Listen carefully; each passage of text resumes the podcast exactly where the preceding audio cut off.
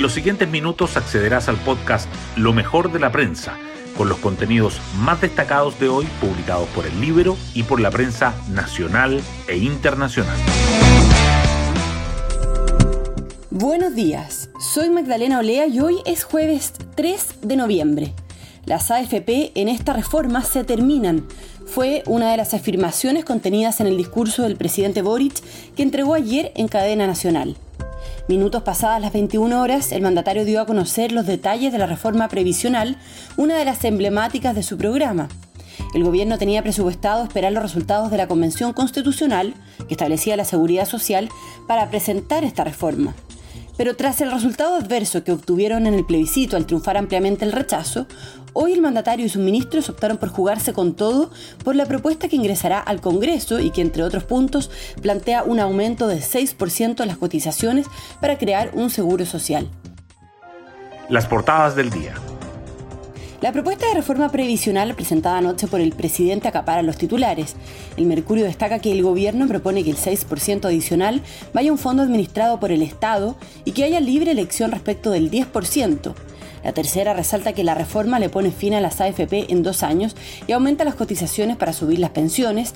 Y el diario financiero subraya que el fin de las AFP y el nuevo seguro social con 6% de cotización son los ejes de la reforma de pensiones de Boric. Otros temas que los diarios llevan son que la actividad económica se contrae 0,4% en septiembre y sufre su primera caída desde febrero de 2021. Que el Partido Comunista acusa un veto y baja la candidatura de Carol Cariola para presidir la Cámara y que la Unión Española vence a Universidad de Chile para avanzar a la final de la Copa Chile. En el Mercurio sobresalen además el fenómeno que atraviesa Latinoamérica y reordena la región hacia la izquierda, que el alcalde de Quillota y el delegado presidencial descartan intervenir en la toma y loteo ilegal y que la Corte de Puerto Montt paraliza la expulsión de extranjeros instruida por el presidente tras la agresión a carabineros. La tercera, por su parte, remarca que Lula prepara una visita a Brasilia en medio de las protestas de camioneros, que las denuncias por acoso sexual en el metro aumentan y suman 160 hasta septiembre, y que la Reserva Federal de Estados Unidos eleva la tasa de interés por cuarta vez consecutiva. En tanto, el Mercurio informa que inician una completa renovación de la Plaza Baquedano y la tercera señala que Santiago vive su inicio de noviembre con más caluroso en 12 años. Hoy destacamos de la prensa. El gobierno propone que el 6% de la reforma previsional funcione como seguro social y el fin de las AFP en 24 meses. El presidente detalló los principales ejes de la iniciativa que enviará la próxima semana al Congreso. Un ente estatal afiliará, recaudará cotizaciones y pagará pensiones, otro invertirá el 6% extra que se aplicará gradualmente. Las AFP podrán reconvertirse a inversores privados para gestionar el stock y el 10,5% de las cuentas individuales.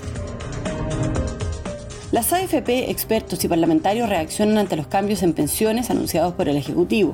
La presidenta de la Asociación de AFP, Alejandra Cox, dijo que la propuesta es un retroceso respecto a lo que espera la ciudadanía. Entre expertos no hay una sola mirada y aunque esperan más detalles, anticipan que no se hace cargo de la informalidad. Y los parlamentarios ven que el eje del debate será el destino del 6%. El IMASEC cae menos de lo previsto en septiembre y Marcela abre un debate sobre la magnitud del ajuste.